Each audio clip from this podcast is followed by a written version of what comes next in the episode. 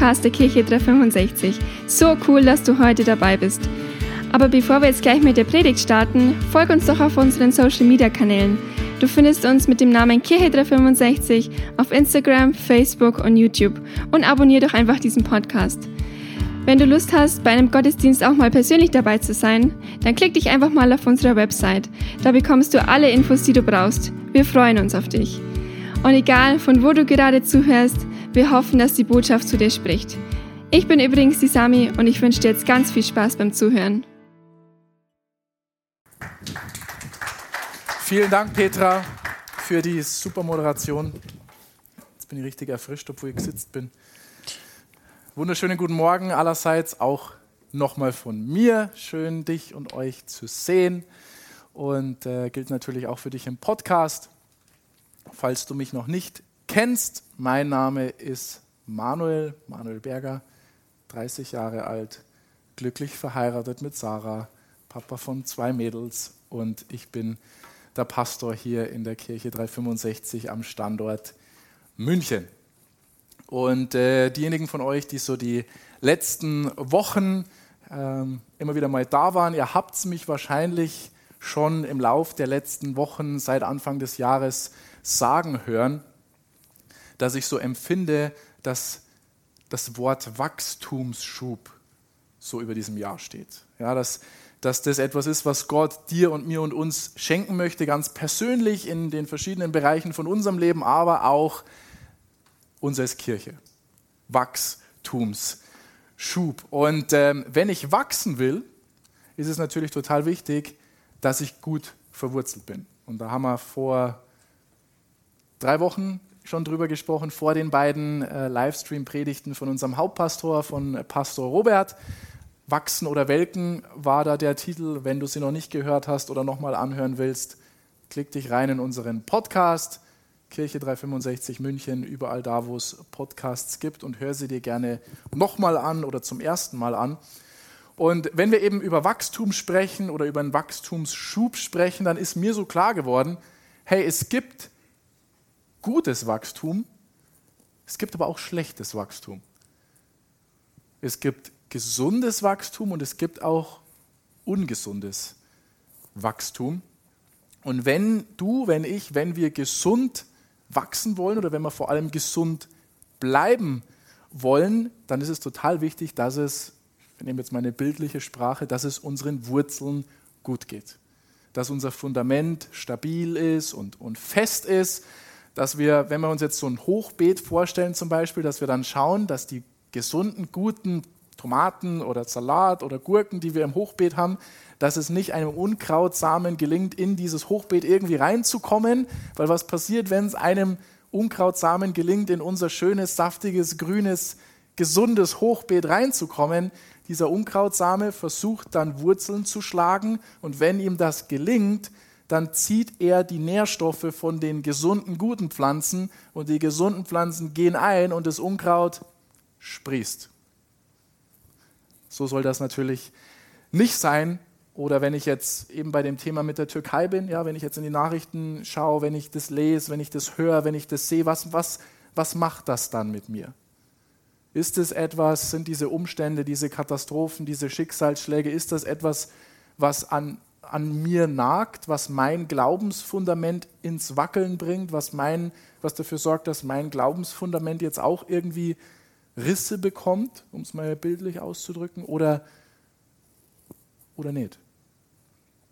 Und ich möchte mit euch heute reinstarten in eine neue Predigtreihe. Und interessanterweise hatte ich das schon so im Sinn, bevor das eben in der Türkei passiert ist mit dem Erdbeben. Und zwar möchte ich mit euch starten in eine Predigtreihe mit dem Titel Woher weiß ich, Punkt, Punkt, Punkt. Woher weiß ich, Punkt, Punkt, Punkt.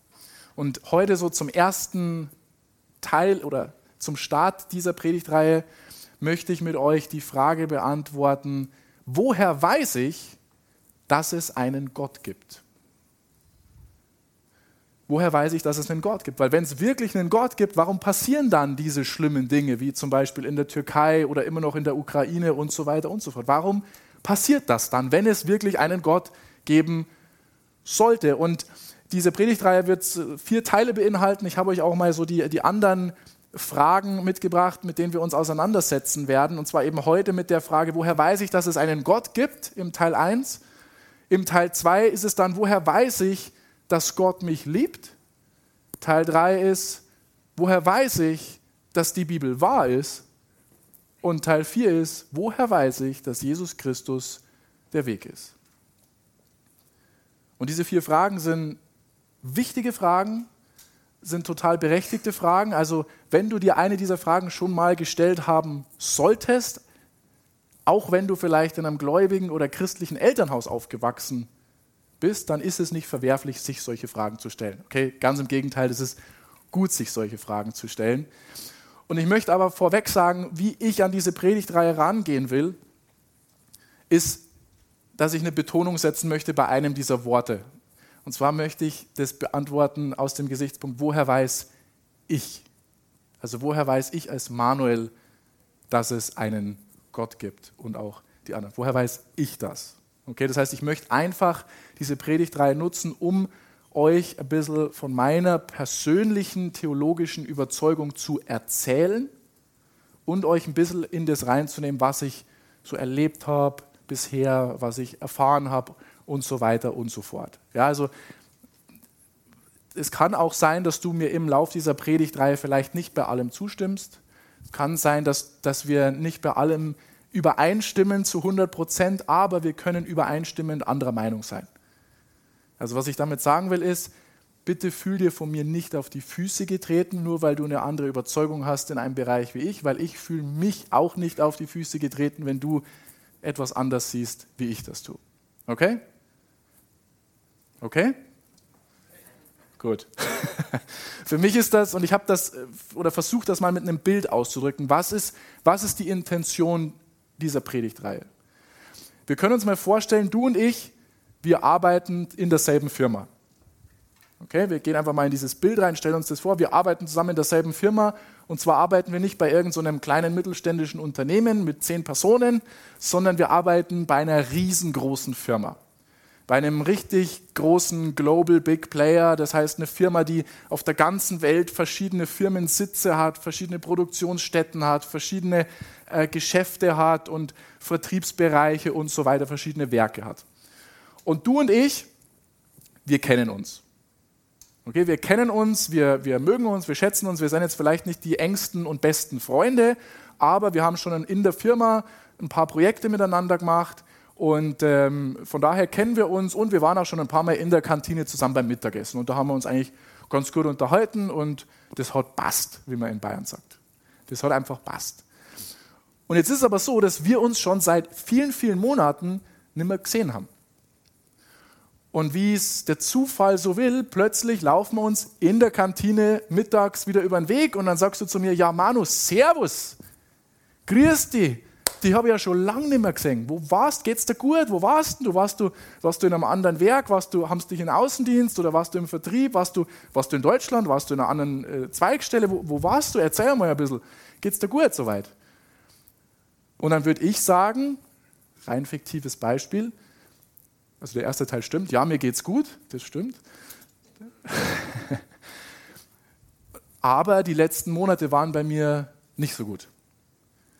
Ja, mir ging es genauer gesagt die letzten Monate richtig, richtig schlecht. Ich habe eine richtig heftige Diagnose vom Arzt bekommen und der Arzt wusste nicht, wie man das behandeln soll. Und es war ein langes Hin und Her. Ich habe körperlich sehr abgebaut, ähm, wurde immer schwächer, immer kränker. Ja, es war echt spitz auf Knopf. Und dann war so ein Medikament, wo sie gesagt haben, okay, das könnte man probieren, aber das ist noch nicht in der Mehrheit getestet worden. Und dann haben aber Freunde und Familie und auch ein paar Kollegen bei mir aus dem Büro, die haben dann irgendwie zusammengelegt und haben gesagt, komm, wir unterstützen das auch, dass du dieses Medikament ähm, erwerben kannst, dass du das kaufen kannst, weil das zahlt nicht komplett die Krankenkasse.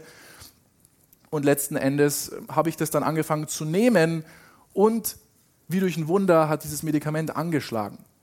Ja, es hat tatsächlich gewirkt und langsam aber sicher ist es mir dann wieder besser gegangen. Ich habe wieder Kraft bekommen und jetzt bin ich heute da und kann wieder arbeiten und bin total gesund. Angenommen, wir sind in diesem Szenario drin, dann bin ich mir ziemlich sicher, dass du nicht das Gefühl hättest, wenn ich dir das jetzt erzähle, während wir beisammen sitzen, dass ich dich zu irgendwas überreden will, dass ich äh, irgendwie anmaßend sein will, dass ich ähm, dir irgendwie dir irgendwas überstülpen will, sondern ganz im Gegenteil, du wärst dann jetzt sauer, wenn du das hörst. Ich behaupte jetzt einfach mal, du würdest dich sogar mit mir freuen, dass es mir wieder gut geht. Würde ich jetzt mal so denken. Und genau das, wenn wir das Bild uns vorstellen, genau das ist eigentlich die Intention dieser Predigtreihe. Warum ich diese Frage beantworten möchte oder woher weiß ich, dass es einen Gott gibt und auch diese anderen Fragen. Ja, es geht mir nicht darum, anmaßend zu sein. Ich bin hier nicht der Schlauberger, auch wenn Berger mein Nachname ist. Ähm, ich will einfach nur über das erzählen, woher weiß ich für mich, dass es einen Gott gibt und vielleicht ist etwas dabei, was du für dich mitnehmen kannst. Okay? Sagen wir in Bayern, können wir sagen, passt? Passt, sehr gut. Dann gehen wir rein in Punkt Nummer eins, wenn du jemand bist, der mitschreibst. Punkt Nummer eins ist, es gibt eine richtige Weltanschauung. Es gibt ein korrektes Weltbild. Und es klingt jetzt vielleicht im ersten Moment wie ein bisschen komischer Punkt. Und vielleicht sitzt du jetzt auch hier oder hörst mir im Podcast zu und denkst, ja Manu, was ist denn überhaupt eine Weltanschauung? Ich dachte, außer Bayern gibt es nichts. So. Was ist eine Weltanschauung? Und eine Weltanschauung ist eigentlich einfach nur die Linse, durch die du deine Welt siehst, durch die du die Welt siehst, wie du dein Leben siehst. Das ist ein Weltbild, das ist deine Weltanschauung. Und deine, meine, unsere ganz persönliche Weltanschauung ist eigentlich etwas, was uns praktisch hilft oder was uns dabei helfen sollte, unser Leben gut zu meistern. Und es sollte auch etwas sein, was uns Sicherheit gibt in unserem Leben. Und eigentlich, wenn man jetzt eine Weltanschauung korrekt definiert, gibt es nur eine korrekte Weltanschauung, und zwar die des Christentums. Ganz neutral betrachtet. Warum? Weil eine, eine, Welt, eine Weltanschauung muss per Definition vier Bereiche abdecken und muss vier verschiedene Fragen zusammenhängend beantworten können. Und ich habe uns mal diese vier Themen oder vier Bereiche mitgebracht, die eine Weltanschauung, wenn sie korrekt sein soll, wenn sie alles beinhalten soll, dabei haben muss. Und das erste ist der Bereich oder das Thema über Ursprung oder Herkunft, könnte ich sagen. Das muss geklärt sein. Was auch geklärt sein muss, ist das Thema Sinn. Das ist das zweite, genau. Das dritte ist das Thema Moral.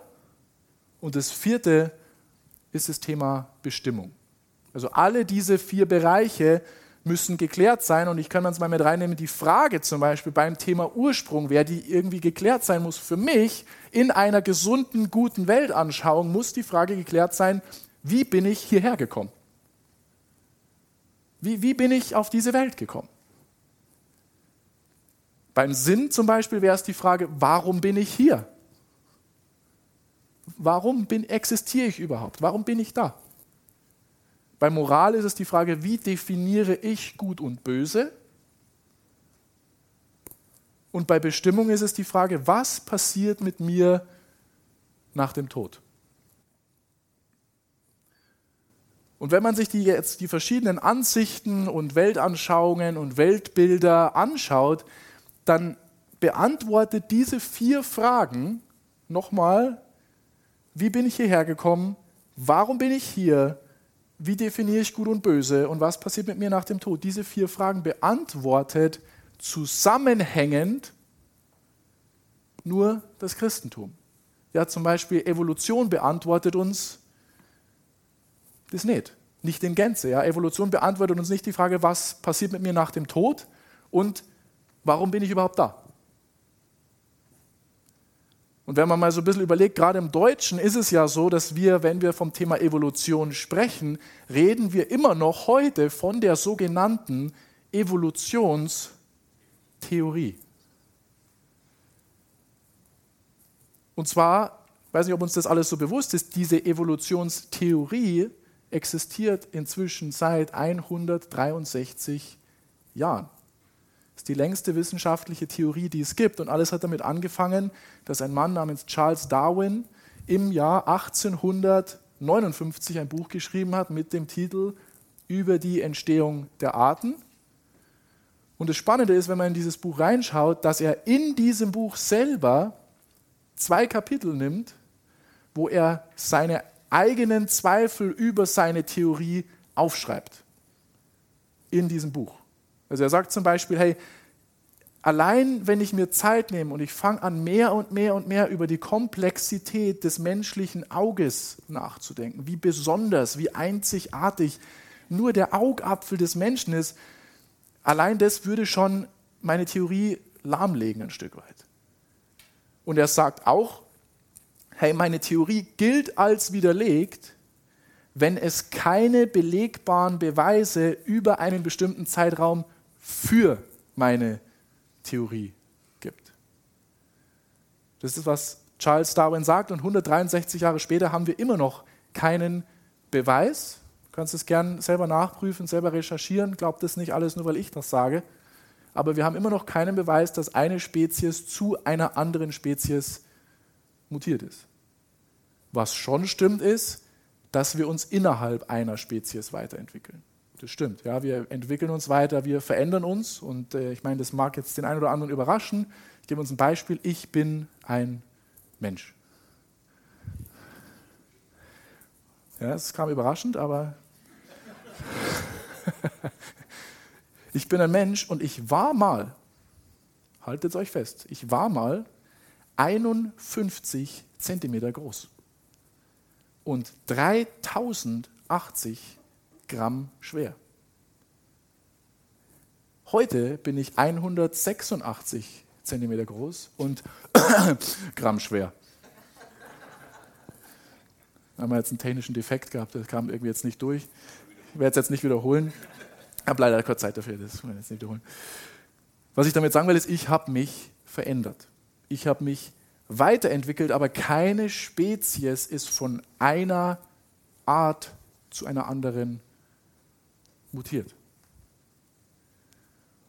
Und die Evolution oder die Evolutionstheorie besagt auch, dass wir alle im Lauf der Zeit zufällig aus Materie entstanden sind. Das Problem bei dieser Behauptung ist nur, wenn wir wirklich nur aus Materie bestehen, warum bist du und ich und warum sind wir dann betroffen über das, was in der Türkei passiert ist? Warum nimmt uns das mit? Warum reagieren wir auf Leid, auf Schmerz, auf Tragödien, auf Schicksalsschläge, auf negative Dinge? Warum werden wir traurig? Weil wir nicht einfach nur Materie sind, sondern eine lebendige Seele. Ja, du und ich, wir haben Gefühle. Wir haben Emotionen. Wir haben einen eigenen Willen. Wir haben Gedanken. Da haben wir auch vor ein paar Wochen schon, schon drüber gesprochen. Und was ich auch ganz spannend finde äh, bei diesem Thema ist so diese, diese Frage, hey, wie definiere ich gut und böse? Weil der inzwischen weit verbreitete Gedanke oder die Meinung ist ja, okay, ja, das muss jeder für sich selber entscheiden. Da gibt es kein Absolut. Das muss jeder mit sich selber ausmachen, was er irgendwie für richtig hält und muss halt dann äh, da irgendwie mit klarkommen. Aber eigentlich, wenn wir sagen, es gibt keine, kein Absolut, gibt niemanden, der schlussendlich sagt, das ist gut und das ist böse, sondern jeder muss das mit sich selber ausmachen. Das macht eigentlich in sich selber keinen Sinn, ist eigentlich ein Widerspruch in sich, weil ich stelle uns einfach mal so die Frage, sperrst du abends deine Haustür zu? Oder guckst zumindest, dass die Tür zu ist. Oder lässt du die Sperrangel weit offen stehen. Oder wenn du zum Einkaufen gehst, sperrst du dann dein Auto zu und guckst, ob die Lampen zweimal leuchten, wenn du auf den Schließknopf gedrückt hast. Außer du hast ein Auto, was selber zusperrt. Ja, weiß ich alles, aber folgt meinen Gedankengang. Ja, wir machen das. Warum? Weil wir weil wir unterbewusst Angst haben vor subjektiver Moral, dass jemand sieht, unser Auto ist offen, steigt ein und denkt sich, ah, das ist jetzt aber nett und das ist jetzt mein Auto. Oder abends bei uns zur Tür reingeht und sich denkt, ah, das sind aber schöne Sachen, die nehme ich jetzt einfach mit. Oder ich denke, ah, ich wollte schon lange mal Kinder haben, komm, ich nehme die jetzt.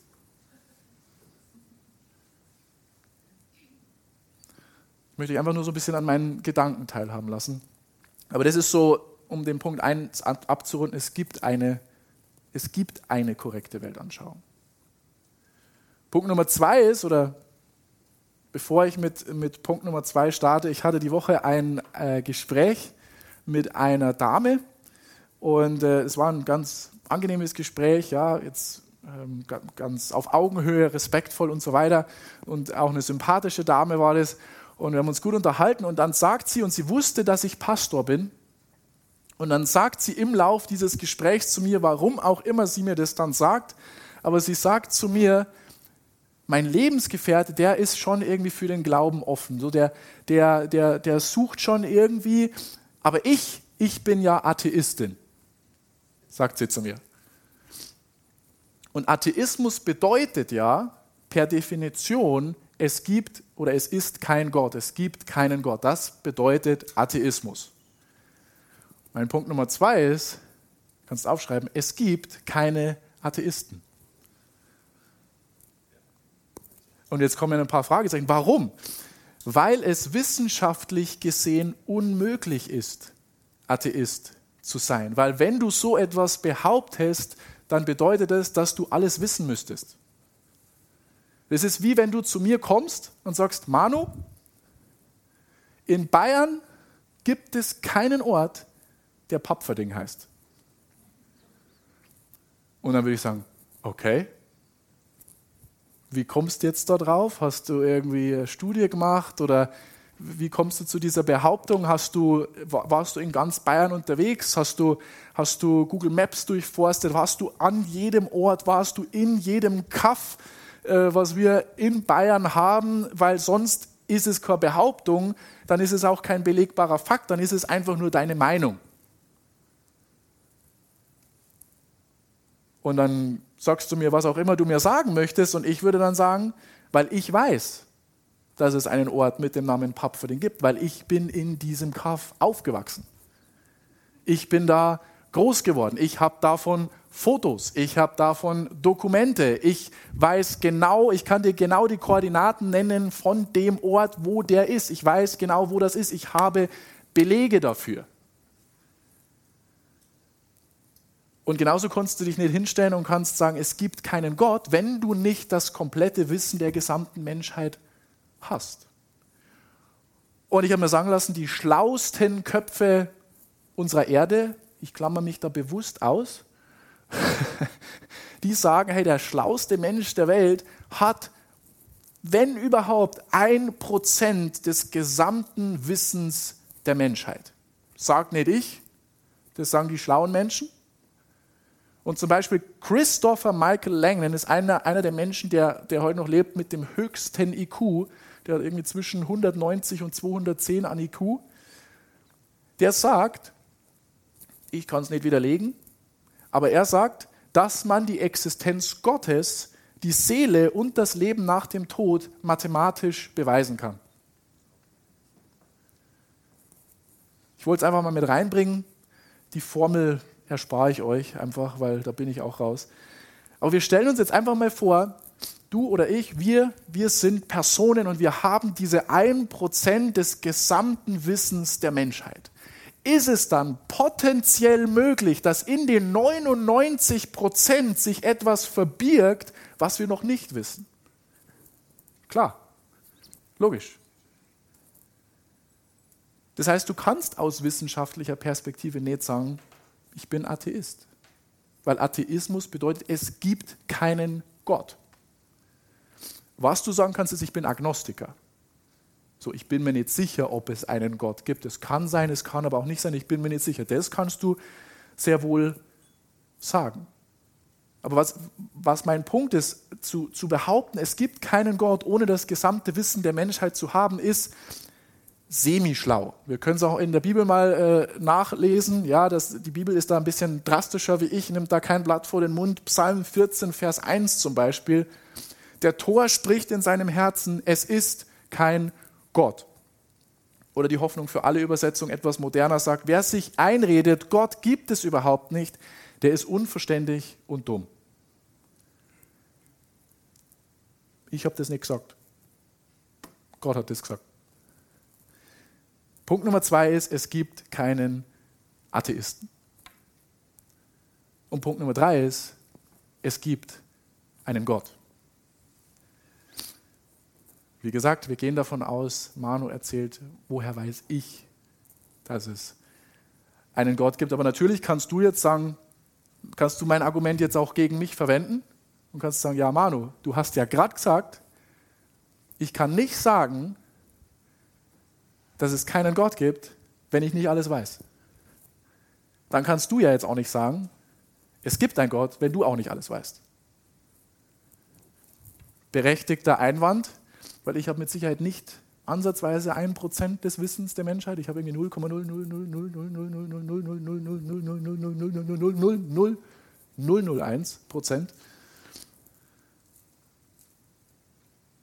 Aber wenn wir bei diesem Beispiel mal bleiben mit Papferding, mit dem, mit dem Ort und wir ersetzen den Ort mit einer Person. Angenommen, ich sage jetzt, hey, es gibt auf dieser Welt einen Menschen, der heißt Freddy Luvumbu. Und du sagst, na, auf dieser Welt gibt es keinen Menschen mit dem Namen Freddy Luvumbu. Dann würde ich sagen, okay, wie kommst du da drauf? Hast du jeden Menschen dieser Welt kennengelernt? Kennst du jede Person auf dieser Welt? Was veranlasst dich zu dieser Behauptung, zu dieser Aussage? Weil wenn du nicht jeden Menschen kennst, dann kannst du das ja, dann macht diese Behauptung ja keinen Sinn. Du sagst, es gibt den Freddy Lovumbo nicht, ich sage, es gibt ihn schon und ich kann dir auch sagen, dass es ihn gibt, weil ich habe Freddy Lovumbo kennengelernt. Ist übrigens Freddy hier. Ich habe mit Freddy gesprochen und Freddy spricht mit mir und Freddy ist mein Freund. Und genau aus dem gleichen Grund kann ich sagen, es gibt einen Gott, weil ich habe ihn kennengelernt. Ich spreche mit ihm und er spricht mit mir und er ist mein Freund. Versteht ihr? Es, es kommt nicht darauf an, dass ich alle Menschen der Welt kennengelernt haben muss, um zu sagen, Freddy gibt's. Ich muss nur Freddy kennengelernt haben. Und wir haben heute auf dieser Welt über eine Milliarde Menschen, die das Gleiche sagen wie ich, die auch sagen, hey, es gibt einen Gott, ich habe ihn kennengelernt, er spricht mit mir, ich spreche mit ihm und er ist mein Freund. Das bedeutet, Gott gibt es echt, Gott existiert. Und ich will noch mal so eine abschließende Frage stellen. Wenn jetzt wirklich potenziell die Wahrscheinlichkeit besteht, dass es einen Gott gibt.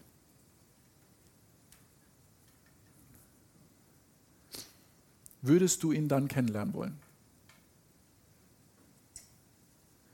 Das musst du für dich persönlich beantworten, egal ob hier im Raum oder im Podcast. Aber wenn wir jetzt wissen, okay, die Wahrscheinlichkeit besteht, dass es einen Gott gibt, aus wissenschaftlicher Sicht, und aus Manus Sicht, weil Manu ist kein Wissenschaftler. Aber würde ich ihn dann kennenlernen wollen?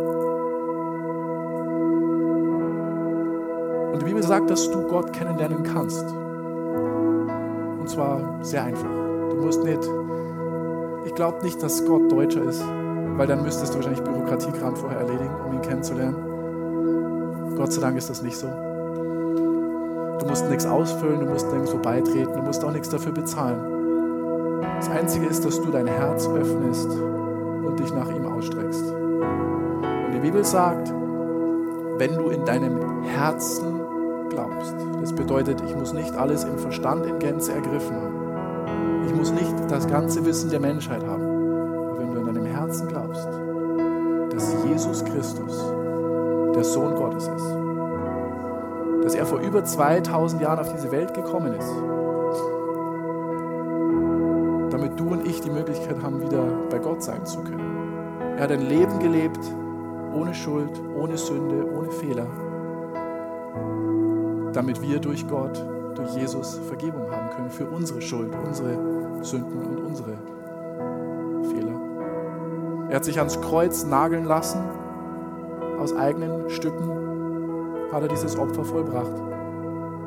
Hat sich entschieden zu sterben. Ist nach drei Tagen von den Toten wieder auferstanden. Ist in den Himmel aufgefahren. Damit du und ich nicht nur die Vergebung unserer Schuld, sondern auch ewiges Leben empfangen können. Und wenn du heute hier bist und sagst, ja, diesen Gott möchte ich kennenlernen, dann bete ich jetzt ein kurzes Gebet vor, Satz für Satz, und du betest es mir einfach mit lauter Stimme nach. Und jeder, der dieses Gebet schon mal gebetet hat, der weiß, hey, ich bin ein Kind Gottes. Der betet das zu deiner Unterstützung mit. Okay? Himmlischer Vater, ich danke dir, dass du mich liebst.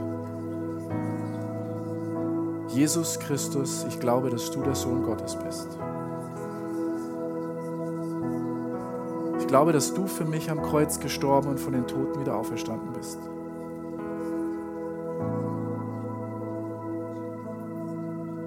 Ich bitte dich um die Vergebung meiner Schuld. Und ich bitte dich, sei du von heute an der Herr und Erlöser meines Lebens.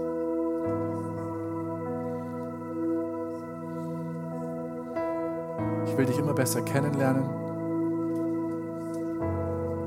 Ich will deine Stimme hören. Und ich will dein Freund sein. Danke, dass du zu mir sprichst und mein Freund bist. In Jesu Namen. Amen. Amen. Wir werden jetzt noch zum Abschluss ein letztes Lied miteinander singen. Während dem letzten Lied hast du die Möglichkeit, Gebet zu empfangen. Entweder für die Entscheidung, die du gerade getroffen hast, dass du dich auch nochmal segnen lässt von jemandem. Wenn du sagst, hey, ich habe eine Situation, da möchte ich gerne mit jemandem zusammen beten, dann nutzt das gerne hinten in unserem Gebetseck. Und ansonsten lasst uns aufstehen, lasst uns Gott die Ehre geben. Lasst uns unser Herz nochmal aufmachen dass auch Gott im letzten Lied nochmal uns begegnen kann. Und äh, nach dem letzten Lied kommt dann die Petra nochmal nach vorne.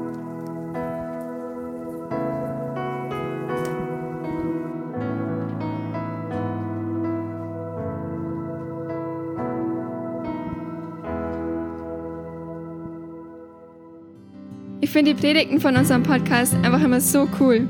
Ich bin mir sicher, dass auch du von dieser Botschaft viel mitnehmen kannst. Wir freuen uns immer von dir zu hören, egal ob du irgendwelche Fragen hast oder einfach was Cooles mit Gott erlebt hast. Schreib uns doch einfach eine E-Mail an office.kirche-365.de. Oder wenn du sagst, hey, ich möchte die Kirche gern auch finanziell unterstützen, klick dich auf unsere Website, da findest du alle Details, die du brauchst. Vielen Dank auch dafür. Und jetzt zum Schluss noch ein Reminder, Gott ist immer für dich. Bis zum nächsten Mal.